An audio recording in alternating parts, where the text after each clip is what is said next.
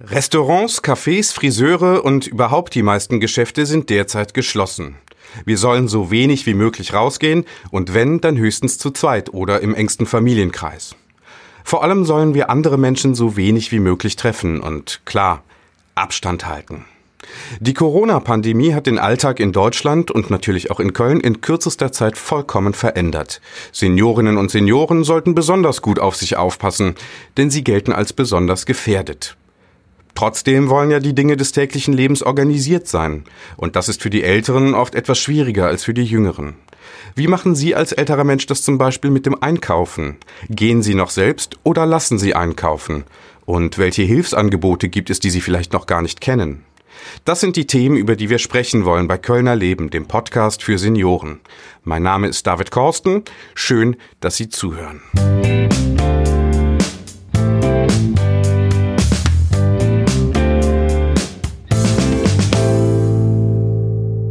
Per Telefon zugeschaltet ist Wolfgang Schäfer. Herr Schäfer ist Fachbereichsleiter für Senioren, Menschen mit Behinderung und psychiatrisch Erkrankte beim Deutschen Roten Kreuz in Köln. Danke, dass Sie sich Zeit fürs Gespräch nehmen. Ja, sehr gerne. Herr Schäfer, im Vorfeld habe ich mit ein paar Seniorinnen und Senioren gesprochen und gefragt, wie Sie es denn eigentlich mit dem Einkaufen halten. Dabei waren Gerda Marie Dorf, 79 Jahre alt, Hubert Haarkemper, 85 Jahre alt und Helmut Schneider, 83 Jahre alt. Wir hören gerade mal rein, was die erzählt haben. Ich bin also gerne auf dem Wochenmarkt und dann habe ich natürlich auch noch Dinge im Supermarkt gekauft, klar, oder im Drogeriemarkt. Aber ich habe es sehr genossen immer, dass ich auf die Märkte gehen konnte. Ich kaufe ja nicht so große Mengen, weil mein Haushalt ja sehr klein ist, aber dafür eben öfter. Ne? Und das ist jetzt was, was man eben ja einschränken soll und muss und tut. ich habe das ausprobiert, weil es mir auch eine Freundin erzählt hat dass die äh, überall sehr weit auseinanderstehen, sowohl in Klettenberg als auch in Sülz oder auch in Rodenkirchen, dass also zwischen den Ständen Platz ist und dass die Kisten hinstellen und Fähnchen aufhängen und so, dass man also Abstand halten soll und Abstand hält. Und deshalb gehe ich also jetzt natürlich nicht mehr so oft, aber eben einmal die Woche oder vielleicht sogar zweimal äh, doch noch frische Sachen, eben Gemüse und Obst auf dem Markt kaufen. Aber in geschlossene Geschäfte gehe ich nicht. Ich gehe immer selber einkaufen, auch jetzt. Aber im Prinzip gehe ich immer in den Supermarkt oder in der Metzgerei. Ich mache alles selber. Im Moment bin ich ja noch fit. Man sieht ja von weitem, wenn man kommt, wie weit man vorgehen kann, wenn da Leute sind. Da kann man ja was Abstand halten ne? und geht dann, wenn es leerer ist. Da achte ich schon drauf. Nicht nur wegen mir, äh, sondern auch gegen, gegenüber anderen ist es unfair, wenn ich mich direkt daneben stellen würde. Außerdem sind im Moment auch gar nicht so viele Leute unterwegs zum Einkaufen. Die Supermärkte hier, da steht immer einer draußen. Ne? Äh, da dürfen nur zwei oder drei Mann rein. Und man soll auch nicht übertreiben. Wenn die meinen vom Staatswegen ja gut, aber auf der anderen Seite, äh, man, man, man ist ja für sich selbst verantwortlich. Ja, Herr Schäfer, also zumindest einige gehen doch noch selbst einkaufen, wenn auch eingeschränkt. Ist das so ein typisches Verhalten Ihrer Einschätzung nach? Ja, das würde ich schon sagen, dass das noch im Moment äh, trotz äh, ja täglich mehr Warnungen und äh, die, die, die Sterbezahlen steigen ja auch. Die Leute erfahren, dass Senioren insbesondere gefährdet sind.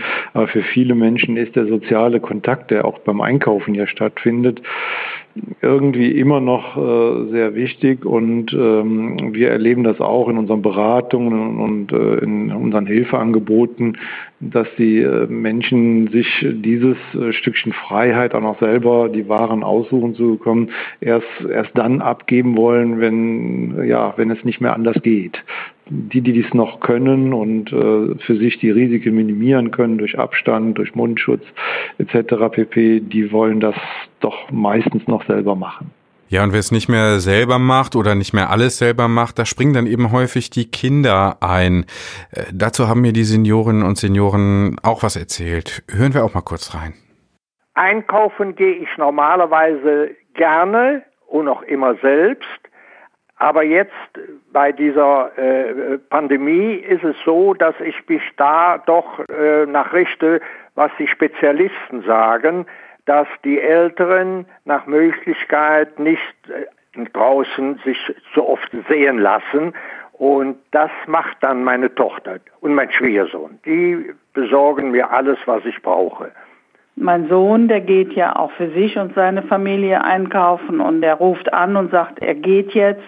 Und dann kann ich sagen, bring mir das und das bitte mit. Dann bringt er das hier hin stellt es mir in die Küche, stellt sich an die Türe und redet ein bisschen mit mir und dann ist er wieder weg. Ja, also Sie sagten, dass die Seniorinnen und Senioren sich die Freiheit selbst einzukaufen noch so lange wie möglich erhalten. Oft ist es dann eben die Familie, die Kinder, die einspringen, wenn die Senioren dann sich doch ein bisschen umentscheiden oder anders verhalten kommen Organisationen wie Ihre, also das Deutsche Rote Kreuz oder auch andere Caritas und so weiter, erst dann zum Zuge, wenn dieser familiäre Rückhalt wegfällt?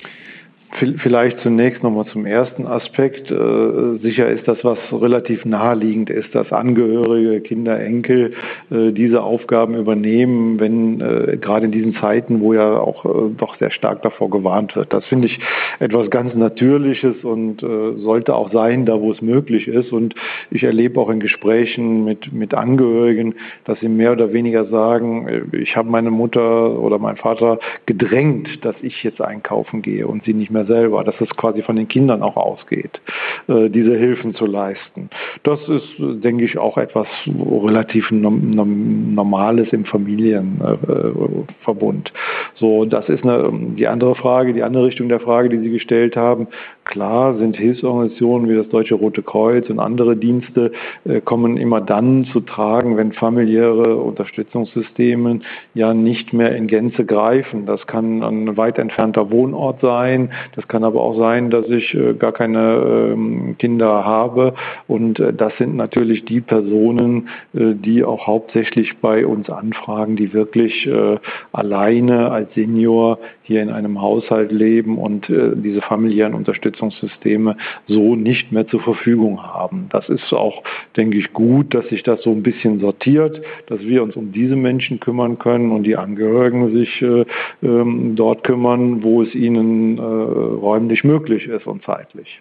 Ein Aspekt, den Sie ansprachen, ähm, der deckt sich mit dem, was eben die äh, Dame und die beiden Herren, mit denen ich im Vorfeld gesprochen habe, eben auch sagten, ne? dass es eben oft die Kinder sind, die die Eltern ermahnen oder äh, ihn ständig bitten oder darauf aufmerksam machen, vielleicht dann doch das eigene Verhalten ein bisschen zu ändern hören wir uns das auch gerade nochmal an. Also anfangs, äh, wie von Corona dann die Rede war, äh, da haben ja wohl alle gedacht, naja gut, das äh, wird wohl nicht so schlimm werden, wie es jetzt ja ist. Da bin ich auch noch weiter einkaufen selbst gegangen, aber ich würde sagen, das habe ich eingestellt ungefähr so vor zehn Tagen, ist dann meine Tochter auf mich zugekommen und hat gesagt, hör mal Vati, also ich bin dafür, dass du nicht mehr rausgehst in die Supermärkte beziehungsweise Alnatura und auch auf dem äh, Silverenskirchplatz. Das besorge ich dir dann. Naja, als erstes hat sich äh, dann geändert, dass meine Kinder, die nicht, einer lebt in Köln, die andere in Frankfurt, dass die mich also intensiv äh, beschworen haben, alle sozialen Kontakte zu meiden, was natürlich am Anfang nicht so richtig verständlich war und was ich auch nicht so richtig gemacht habe, was ich aber jetzt seit zehn Tagen tue. Ich gehe alleine spazieren und wenig einkaufen.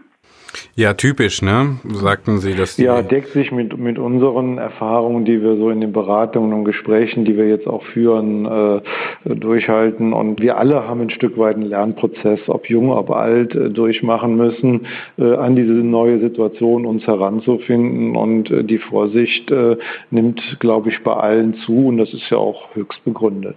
Sind die Senioren da vielleicht auch ein bisschen stur oder würden Sie sagen, das ist altersunabhängig, da, dass wir ein bisschen Zeit brauchen? Nein, das, also ich, ich erlebe es jetzt äh, im, im Grunde genommen schon so, dass äh, die Senioren, mit denen wir Kontakt haben, die Notwendigkeit äh, der Einschränkungen doch vielleicht eher noch äh, so für sich akzeptieren können, als äh, ich sag mal jetzt äh, die gegenläufige Generation, die jetzt gerade, die ich jetzt mal so als heranwachsend bezeichnen würde.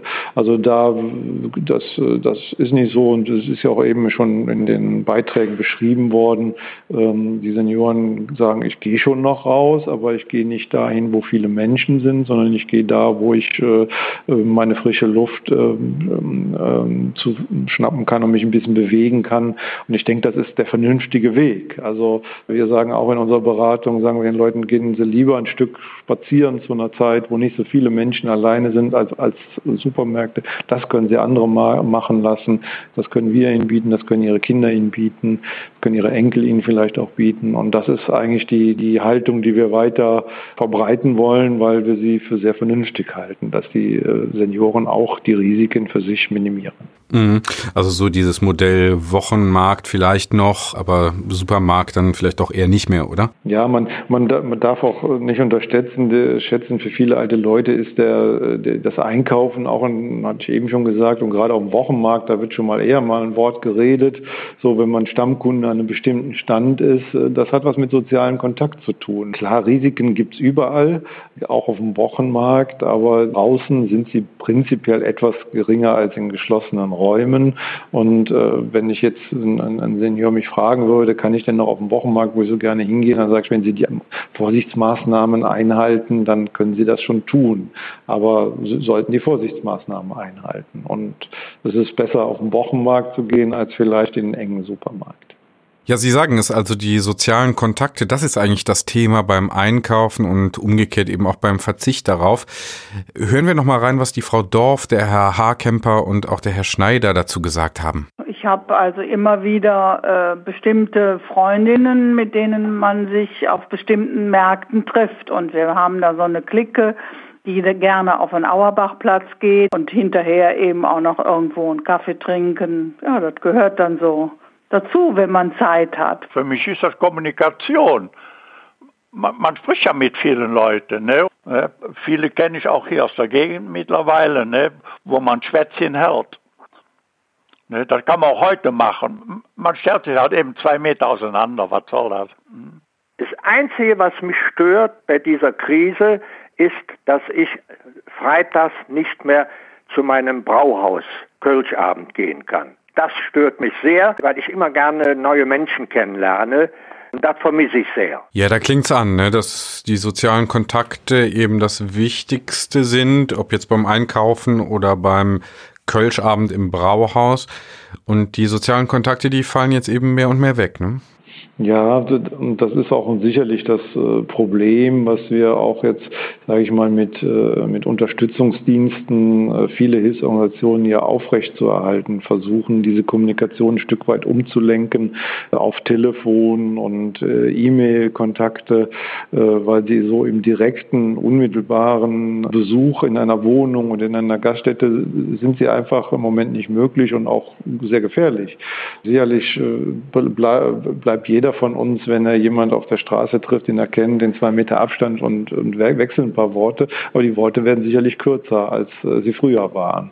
Und deshalb müssen, müssen, glaube ich, auch die Senioren, und da gibt es halt vielfältige Angebote und äh, auch der, ich sag mal, der Gesetzgeber hat ja da auch darauf reagiert. Wir haben zum Beispiel ähm, ja auch Entlastungsdienste für pflegende Angehörige, wo knapp 100 freiwillige Helfer normalerweise die Familien aufsuchen. Aber wir dürfen jetzt auch im Grunde genommen den Kontakt telefonisch halten oder die Einkäufe vor der Tür abgeben. Das ist quasi, da hat der Gesetzgeber die, die Gesetze entsprechend geöffnet.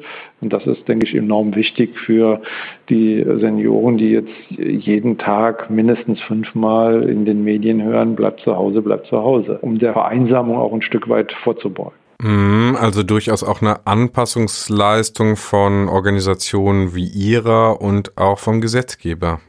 Und auch der Menschen selber. Ne? Die müssen ja auch bereit sein, am Telefon mit uns den Kontakt zu halten. Natürlich ist das schöner, wenn ich äh, den persönlichen Besuch habe, den, den Ehrenamtler, den ich ja gut kenne, sozusagen von Angesicht zu Angesicht gehe, mit dem spazieren gehe, mit dem ins Café gehe oder spiele oder irgendetwas mache.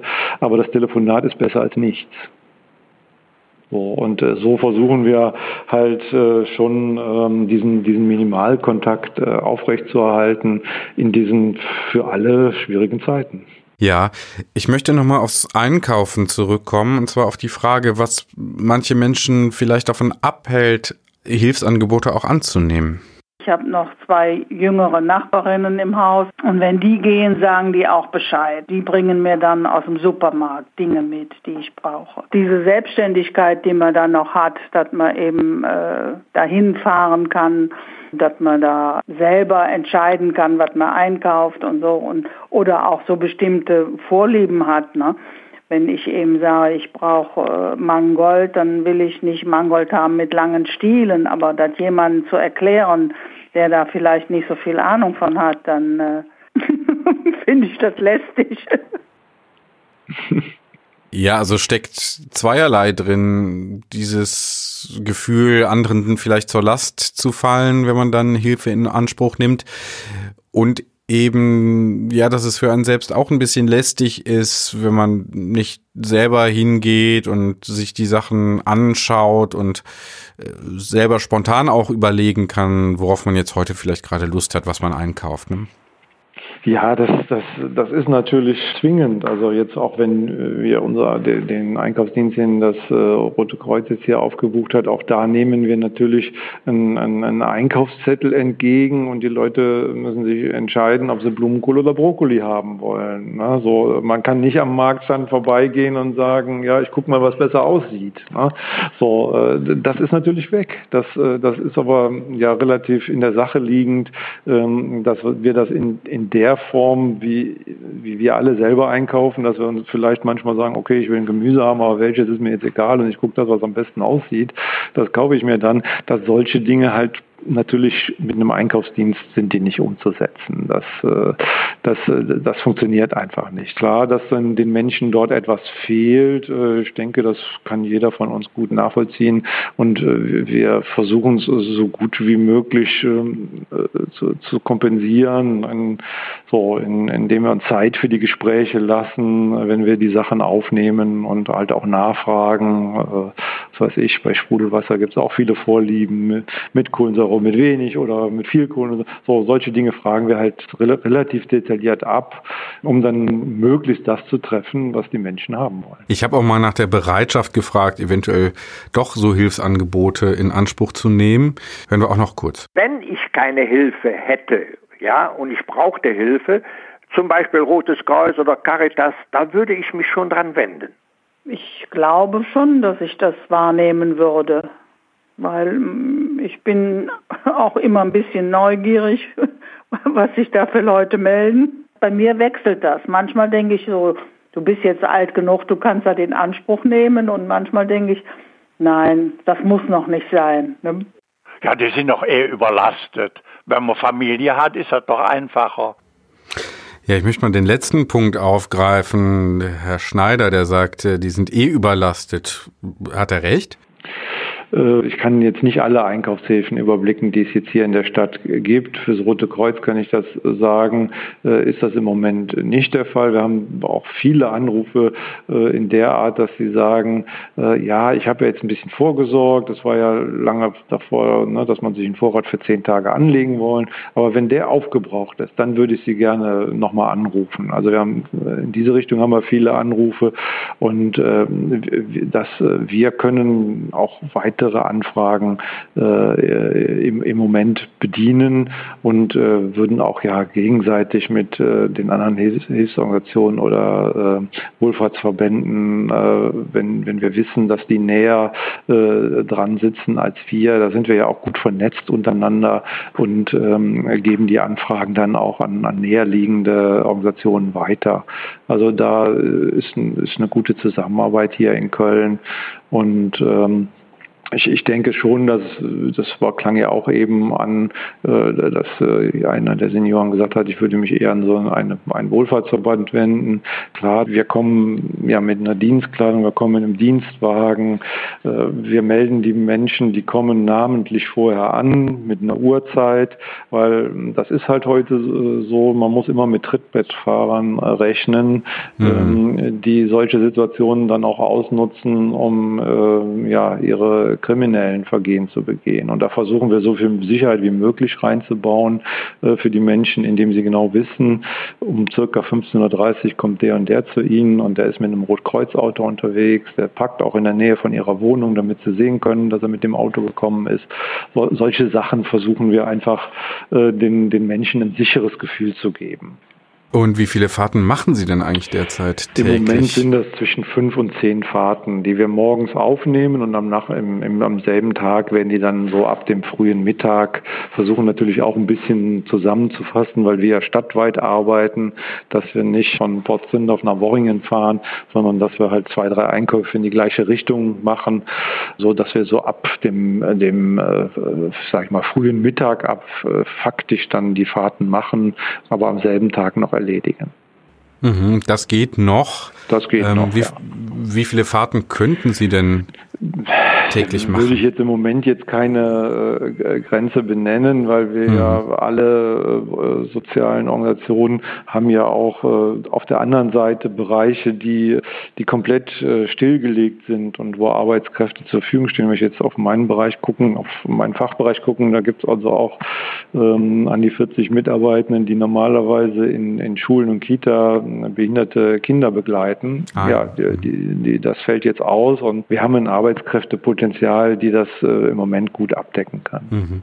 Das heißt, freiwillige Helfer brauchen Sie gerade nicht? Wir haben, wir haben ja, es sind ein bisschen parallele äh, Systeme, äh, die wir, ähm, ich sag mal, das ist auch sicherlich äh, günstiger. Äh, die, diese ehrenamtlichen freiwilligen Helfer, wo ich eben von gesprochen habe, die, die sind ja in diesen betroffenen Familien schon bekannt. Ja. So, und das hat natürlich nochmal eine andere Qualität, wenn Sie genau wissen, den kenne ich schon gut, der da jetzt für mich einkaufen geht. Der geht ja sonst mit mir spazieren oder liest mir was vor. Das hat nochmal eine andere Qualität. Und wenn wir das bieten können, bieten wir dann natürlich das. Das ist äh, für die Menschen das Beste, weil es kommt ja keine fremde Person, ja. ne, sondern eine bekannte Person und ähm, die, äh, die wir bisher nicht kennen. Ähm, da haben wir das ähm, äh, im, im Moment über unsere frei gewordenen Strukturen, die im Moment nicht im Einsatz sind. Konkret ist es der Behindertenfahrtendienst, der jetzt ja auch nicht für Tagespflegen und Behindertenwerkstätten die Menschen dorthin bringt, weil die alle geschlossen sind. Mhm. Okay, also Sie haben, können auf jeden Fall noch einiges schultern. So wir können das. noch einiges schultern und äh, wir haben ja auch einen großen ehrenamtlichen Bereich, der auch, also ich, ich will jetzt sagen, das ist jetzt äh, unendlich, aber wir können noch einiges schultern. Sie sind noch nicht an der Belastungsgrenze nein, gerade. Nein. Mhm. Okay. Wie läuft das denn ganz praktisch, wenn ich jetzt äh, mich neu melde, also noch nicht Kontakt zum Deutschen Roten Kreuz hatte? Wo können sich die Seniorinnen und Senioren denn melden, wenn sie ja nicht mehr selbst einkaufen können oder wollen? Ja, das, das Rote Kreuz betreibt ein, ein sogenanntes Servicezentrum. Ähm, das äh, ist eigentlich 24 Stunden über besetzt. Die Rufnummer ist auch an vielen, vielen Stellen publiziert und dort kann man anrufen und äh, diese äh, Kollegen nehmen dann erstmal die, die, die Telefondaten auf und die bearbeiten das nicht unmittelbar selber, sondern geben diese Daten dann einer Koordinierungsstelle ab, die ich intern eingerichtet habe und die dann Kontakt zu den Menschen aufnimmt die äh, den, den Einkaufszettel macht, die Uhrzeit abstimmt, etc. pp. So, wo dann in den Details gearbeitet wird. Das kann das Callcenter so in dieser Tiefe nicht leisten, äh, weil diese Telefonate dann doch in der Regel länger äh, dauern und äh, dann das Service Center ähm, äh, zu lange besetzt wäre. Mhm. So, ähm, aber die, die, die Menschen werden äh, spätestens, also wenn jetzt da jemand um 20 Uhr abends anruft, wird er spätestens am Folgetag dann zurückgerufen. Es wird gefragt, gefragt, was brauchen Sie denn, was, was, was ist die Notwendigkeit. Es wird in der Regel ein Einkaufszettel erstellt. Wir erklären den Menschen, wie wir das machen, dass wir erstmal einkaufen gehen und das Geld vorstrecken und dann werden sie angerufen, so und so viel habe ich für Sie ausgegeben, tun Sie es am besten in den Briefumschlag und ich nehme es dann entgegen, wenn ich Ihnen die Sache vor die Tür eben bringe. Mhm. Wir versuchen so kontaktlos wie möglich zu machen, natürlich. Klar. Funktioniert das denn immer? Also ich meine, da müssten die, wir müssten die Seniorinnen und Senioren ja auch im Zweifel Bargeld dann besorgen, ne? Und dann also doch vor die Tür. Das ist schon erstaunlich, äh, dass die Menschen äh, ähm, ja doch der, im Moment noch recht viel Bargeld. Die sind auch manchmal zu äh, vertrauensselig und erzählen uns am Telefon, wie viel Geld sie zu Hause haben. Mhm. Äh, das wollen wir gar nicht hören. Ja. Ähm, da warnen wir dann eher vor.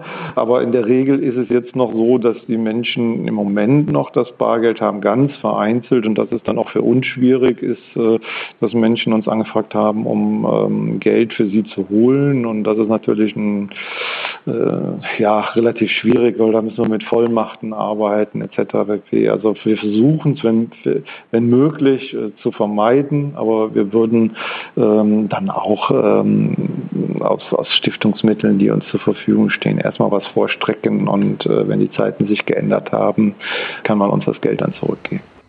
Mhm, also flexible Möglichkeiten, ähm, diese Finanzfragen, ne? also wie komme ich an Bargeld? Wie die sind schon schwierig. Also genau. das ist auch äh, ähm, schon etwas, was ich auch an Banken so schon weitergegeben habe, weil das, das, das können wir nicht in der Gänze abwickeln und ich denke, da ist jetzt auch die Finanzwirtschaft äh, gefordert, äh, sich zu überlegen, wie, wie kommen diese Menschen, die zu Hause bleiben sollen, an, an, an Bargeld. Das, äh, das ist schon ein Thema. Auf jeden Fall. Und das wollen wir uns in der nächsten Folge auch mal genauer anschauen. Ne? Also wie funktioniert mhm. das? Wie kann ich mich mit Bargeld versorgen und auch die Bankgeschäfte erledigen, wenn eben die Filialen teilweise geschlossen haben, ja? Oder ich mhm. eben auch eigentlich nicht mehr raus soll. Ne? Genau. Mhm. Aber noch sind wir beim Einkaufen. Sie raten da ja ein bisschen Bargeld dann oder das Bargeld möglichst passend dann ähm, ähm, parat zu haben, aber sind da auch ein bisschen flexibel und sagen, hm, vielleicht wenn es jetzt gerade nicht passt zeitlich oder so, dann ähm, würden sie das auch vorstrecken und dann beim nächsten Mal einsammeln. Wir versuchen eine individuelle Lösung zu finden und äh, ich meine, das ist äh, das ist denn, wir sind äh, nationale Hilfsorganisation und äh, wir versuchen erstmal jedem zu helfen und das Problem, das lösen wir dann im Nachgang. Ja, und Sie sagten noch, ähm, ist das, ich melde mich in der Regel vormittags und nachmittags oder so bekomme ich dann die Bestellung. Gibt es ein Limit? Nein, also dieses Limit ist ja jetzt im, im Grunde genommen in vielen äh, Lebensmittelläden und Supermärkten können Sie ja äh, Dinge nicht mehr unbegrenzt einkaufen. Wenn jetzt einer sagen würde, ich will äh, zehn Pakete Mehl, dann würden wir ihm schon darauf hinweisen, wir machen keine Hamsterkäufe für Sie und das geht auch nicht. Äh, gerade diese Mangelwaren sind in der Regel jetzt in, in Lebensmittelläden ja auch beschränkt. Sie bekommen bekommen auch nicht mehr äh, zehn mal zehn Rollen äh, Toilettenpapier, sondern dürfen maximal vielleicht zwei Pakete mitnehmen. Also da gibt es ja schon Beschränkungen von Seiten der Supermärkte und auf die weisen wir in der Beratung auch gegebenenfalls hin. So, äh, das ist aber bisher äh, haben wir das jetzt nicht in einem größeren Umfang äh, erlebt, dass äh, wir, in, ich sag mal jetzt indirekt für Hamsterkäufe genutzt werden sollten. Die Menschen sind da schon sehr vernünftig und decken, decken ihren Bedarf, den sie haben. Wir sind, wir sind ja jetzt, sagen wir mal, in der dritten Woche und wir haben auch die ersten Anfragen, die wir jetzt schon das dritte Mal anfahren. Aber in der Regel versuchen die Menschen schon äh, dann auch ihren Vorrat für eine Woche aufzufüllen. Ja, Sie sagen, wir sind in der dritten Woche. Rechnen Sie mit einem Anstieg der Anfragen an Sie? Ja, damit rechne ich schon. Das ist jetzt äh, jede Woche mehr geworden und äh, die Nachfrage danach wird äh, steigen. Es hängt jetzt auch ein bisschen davon ab, äh, wie viele äh, lokale Gruppen entstehen, die dann vielleicht noch näher an diesen Menschen sind. Auch, auch das hatten wir schon, dass wir Leute sich bei uns gemeldet haben, als wir sie zurückgerufen haben. Ja, ich habe jetzt dann den Hinweis von einer Nachbarin gekriegt, dass es hier auch bei uns im Ort so eine Gruppe gibt, die hilft und die sind jetzt schon für mich gegangen. Was würden Sie denn jetzt den Menschen raten, die sich bisher noch nicht getraut haben, so eine Einkaufshilfe in Anspruch zu nehmen? Vom Prozess her versuchen wir so zu gestalten, dass äh, die Menschen eine Sicherheit haben, mit einer seriösen Organisation äh, äh, zusammenzuarbeiten, dass wir schon aber auch ähm, auf den Einzelfall gucken, wie können wir jetzt gerade dieses Problem, was da besteht, lösen und dass sie sich nicht scheuen sollen, unsere Hilfen in Anspruch zu nehmen. Wir hören im Moment gerade wieder, dass die Spitze der Infektionswelle noch nicht vorbei ist. Äh, Senioren sind äh, die Hauptrisikogruppe, sehr schwer zu erkranken. Und von daher kann man nur jedem raten, behandeln Sie das Thema Einkauf mit der gebotenen Vorsicht. Und wenn Sie keine Hilfe im familiären oder nachbarschaftlichen Umfeld haben, wenden Sie sich an die Angebote der Wohlfahrtsverbände. Sagt Wolfgang Schäfer, Fachbereichs Bereichsleiter für Senioren, Menschen mit Behinderung und psychiatrisch Erkrankte beim Deutschen Roten Kreuz in Köln. Vielen Dank fürs Gespräch. Ja, gerne.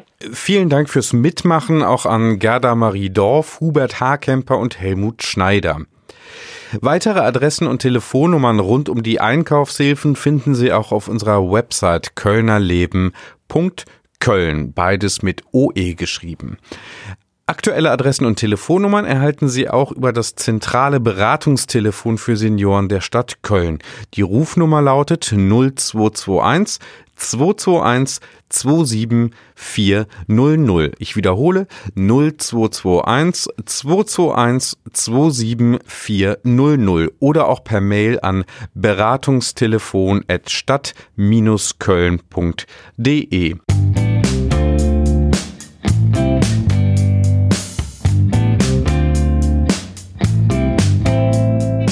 In der nächsten Folge geht es um ein Thema, das eben auch schon kurz anklang, und zwar um die Finanzen. Da wollen wir herausfinden, wie man sich eigentlich mit Bargeld versorgen oder seine Bankgeschäfte erledigen kann, wenn Filialen geschlossen sind, man sich nicht mit Online-Banking auskennt oder man eben auch nicht mehr rausgehen möchte. Das war Kölner Leben, der Podcast für Senioren. Ich bin David Korsten, sage danke fürs Zuhören, passen Sie gut auf sich auf, bleiben Sie gesund und guter Dinge. Tschüss, bis zum nächsten Mal.